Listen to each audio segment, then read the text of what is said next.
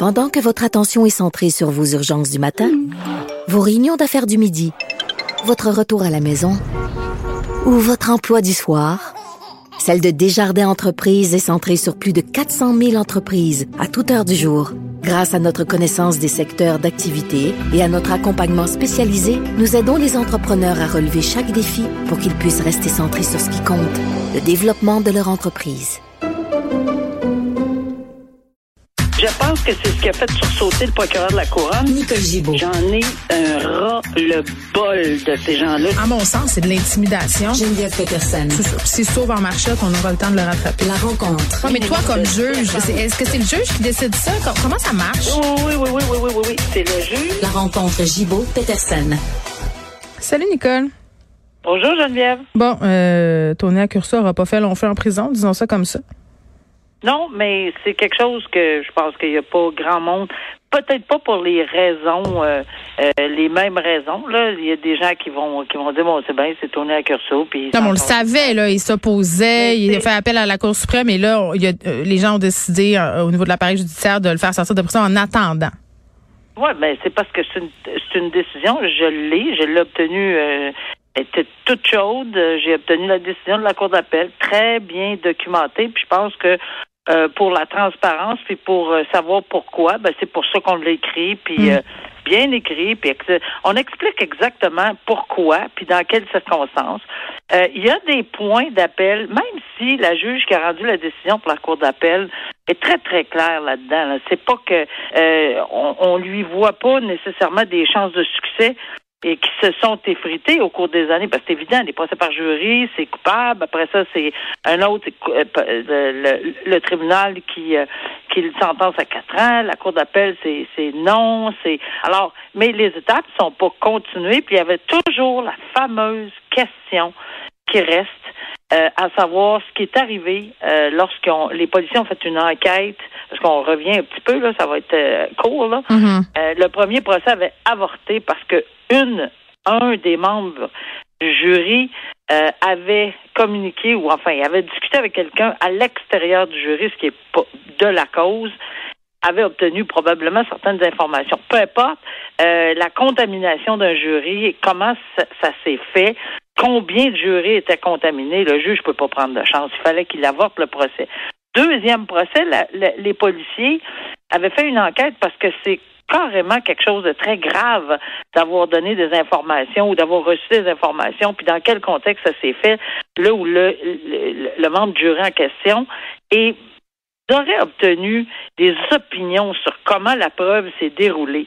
Et ça, c'est quelque chose qui, en soi, a titillé énormément et avec raison. Là. Je dois dire que c'est une question qui, qui, est, profondément euh, importante à régler.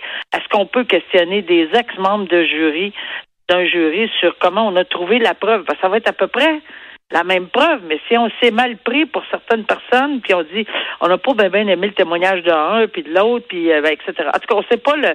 Et, et ils ont demandé un arrêt de procédure à cause de ça parce que c'est un manquement par l'État normalement d'avoir fait ça. Mm.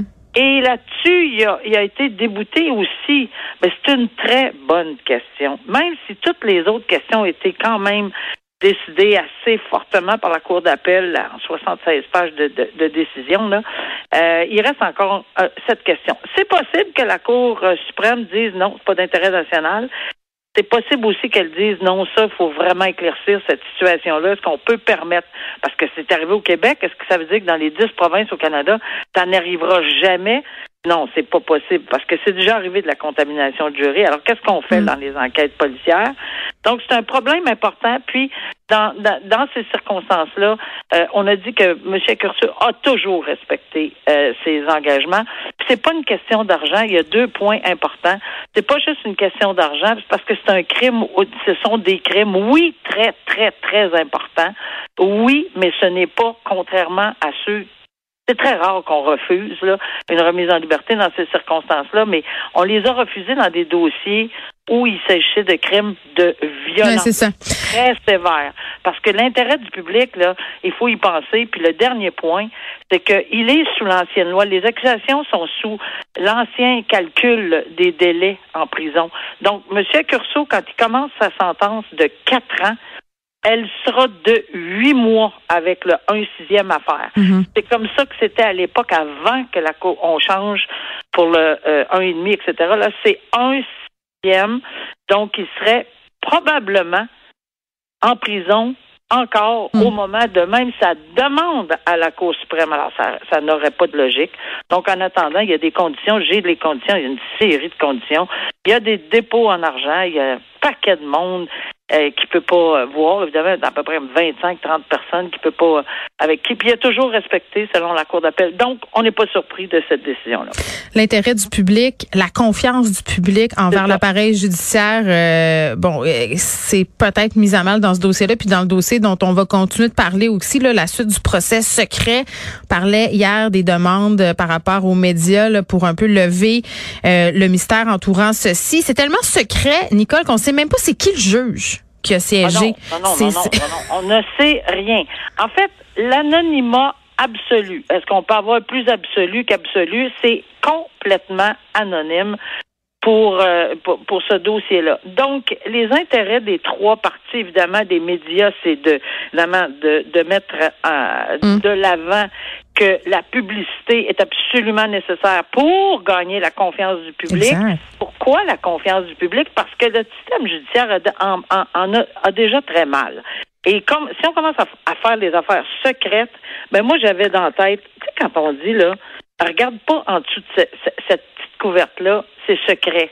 Qu'est-ce qu'on va Ben faire? c'est la seule affaire, Monica. C'est la chambre de Barbe Bleue. C'est la pièce de Barbe. Bleue. Tu, tu veux aller voir. Puis moi, ce qui, ce qui me rentre pas dans la tête, moi, je suis pas une personne euh, qui officie dans l'appareil judiciaire comme toi, mais tu sais, je suis une citoyenne. Je lis ça, puis là, je lis des procureurs, euh, des gens qui travaillent dans ce milieu-là, qui disent, mais c'est tout à fait possible de préserver l'anonymat de tout le monde. Par- Oui. On a plein de moyens pour ça. Oui. Donc pourquoi on a fait appel à cet anonymat total-là? Tu sais, ça a l'air louche. Je m'excuse Oui, là. ça a l'air louche et quand ça a l'air louche, ça sent louche. Ben. Euh, on veut on veut se faire confirmer que c'est pas le cas et qu'il y a des raisons majeures. Et il y a une partie de, à la cour d'appel hier qui a été à huis clos, une partie qui n'a pas été à huis clos. La partie qui n'a pas été à huis clos, on a eu les arguments euh, de base là, de, des avocats, l'avocat des médias, l'avocat du procureur général euh, du Québec et l'avocat de la juge en chef. Parce que la juge en chef dit, écoutez, c'est moi qui assigne euh, les dossiers au juge de ma juridiction normalement. Hmm. J'ai pas assigné. C'est, je- qui, qui s'est assigné? Qui, quel juge, femme ou homme, a dit je siège dans ce dossier-là alors qu'il n'y a pas d'assignation par la juge en chef? Donc c'est un peu euh, tordu là, comme Hmm. situation. Mais, mais, tu sais, c'est tordu. Puis Yves Boisvert, je trouve qu'il a raison ce matin, sais, devant l'ampleur de cette affaire-là, comment ça se fait? Il termine sa chronique en disant qu'il aurait pensé que la Cour d'appel aurait eu un peu plus d'impatience parce qu'on se rappelle, s'est penché en février, a dit que c'était inacceptable. Et là, on est le 7 juin, puis toujours rien. Oui, exactement. C'est tout à fait exact aussi. Donc, je, je, je présume, euh, et je suis même presque certaine, comme tout le monde, que la Cour d'appel va... euh, euh, là, c'est eu tous les arguments. Juge en chef, les médias, le procureur général qui dit, écoutez, c'est une prêt dossier. C'est, tout le monde est d'accord. Juge en chef de la Cour suprême, on l'a dit et on le redit, c'est prononcé aussi. Alors, il n'y a personne qui, qui compte ça. Maintenant, il doit avoir une raison. Moi, c'est ce que je pense qui existe là. Euh, il, il existe une raison fondamentale. Même si les procureurs fédéraux disent c'est impossible de divulguer quoi que ce soit, c'est trop dangereux. Est-ce qu'il y a des moyens? Oui, il y en a. Le huis clos, c'en est un. Le, les scellés, ce qu'on appelle mettre les documents sous scellés. Je l'ai fait, Geneviève. C'est un, c'est une enveloppe comme toute enveloppe. On met tous les documents. On colle ceci. Moi, j'ajoutais du, quasiment du duct tape, là. On colle l'enveloppe et je signais par-dessus tout ça pour être sûr qu'on brise pas ma signature en essayant de, de, de, tu sais, peu importe là, les raisons là, euh, ou un truc quelconque. Puis je disais non, regarde, euh, c'est- comme ça que ça va être scellé. Euh, ensuite, les ordonnances de non-publication, puis plein d'autres outils qu'on qu'on peut utiliser. Mais je pense qu'on a proposé ceci. Donc, est-ce que la Cour va? Qu'est-ce que la Cour va départir là-dedans? Est-ce qu'il peut être publié? Nécessairement pas le nom, ni même de près, de loin, même pas la région dans laquelle, même pas à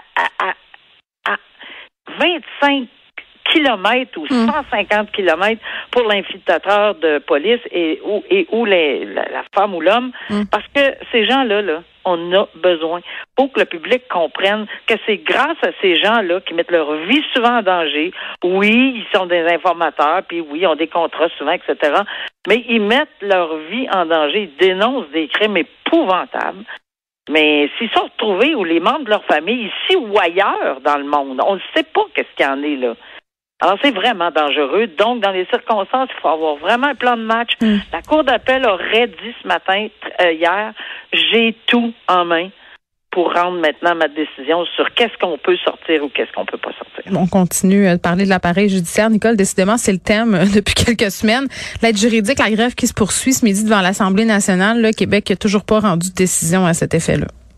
Non, c'est très triste. Puis je lisais aussi euh, ce matin, c'est triste parce que, je veux dire, euh, c'est- toutes des gens qui... Euh, euh, tu sais, qui travaillent pour le même but. Puis même euh, quand parce que euh, on lit dans le Soleil ce matin une avocate là, qui euh, c'est c'est- c'est épouvantable quand Euh, on dans la chronique de Mylène. Moisan, tu veux dire, les témoignages? Ah, Ouais. ouais, exactement, c'est incroyable. Moi, moi, je suis pas, j'étais pas familière avec euh, les montants. Ça vaut la peine d'aller lire ça là, parce qu'ils travaillent pour zéro moins qu'un dollar. C'est quasiment le cas là. C'est Ils vraiment payent minime. presque pour travailler. Puis, et- et- non, mais c'est, mais, mais, je l'ai vécu, moi, comme jeune avocat, pas nécessairement l'aide juridique, mais je les voyais et je les vois encore, et je les ai vus pendant toute ma carrière. Ils sont fringants, ils veulent aider, ils sont prêts à se défoncer, ces gens-là, de l'aide juridique, pour aider les gens. Ils ont une mission d'aider les gens. C'est comme euh, les médecins sans frontières, etc. C'est vraiment, vraiment une mission, et ils le font très bien. C'est sûr que quelqu'un m'avait dit, mais c'est sûr, si on a un avocat de l'aide juridique, euh, on n'a pas la même expérience, puis quand tu as de l'argent, tu es capable. Oui, Oui, on a, on a, ah oui, on a le préjugé que c'est les moins Ben, bons. on a un on- préjugé. Ben oui, on a un préjugé. Puis c'est sûr qu'on a besoin d'expérience dans la vie. Puis c'est sûr que c'est pas aussi facile, peut-être, pour un jeune qui commence versus quelqu'un qui a 20, 25 ans de pratique, puis qu'on on reçoit 3, 4, 5, 6, 7, 800 pièces de l'heure. C'est évident. Mais sauf que dans les circonstances, il faut leur donner la chance. Puis ils sont vraiment mais ils, ils mordent dans leur dossier. Et je l'ai vu, moi. Là, là. Vraiment, je saluais leur courage de travailler jour et nuit. Des fois, ça prenait une demi-heure à un avocat de, de, de plus d'expérience, puis les autres me demandaient peut-être un peu plus de temps, une journée ou deux, puis ils arrivaient avec des réponses incroyables qui faisaient renverser le plus vieux euh, sur sa chaise. Alors, euh, il faut leur donner la chance, puis il faut les payer, ces gens-là, et les aider. Alors, je comprends pas qu'on puisse pas. Puis les procureurs de la couronne, ils ont les mêmes Moses de dossiers, là, si on me permet l'expression. Quand un gars est accusé au criminel de vol ou de quoi que ce soit, euh, ou, euh, tu sais, puis que ça Non, soit c'est la même affaire. C'est le travail, là, c'est la c'est le même. Là. Donc, c'est sûr que quand tu regardes ça avec cette lunette-là, c'est un peu injuste. Donc, Ah, on verra, euh, on verra ce que Québec décide. Là, je rappelle que les, les avocats de l'aide juridique euh, d- veulent être rémunérés de meilleure Oui. façon à la hauteur euh, des procureurs de la couronne, euh, du moins fait. au départ. Merci, Nicole. À demain. À demain, au revoir.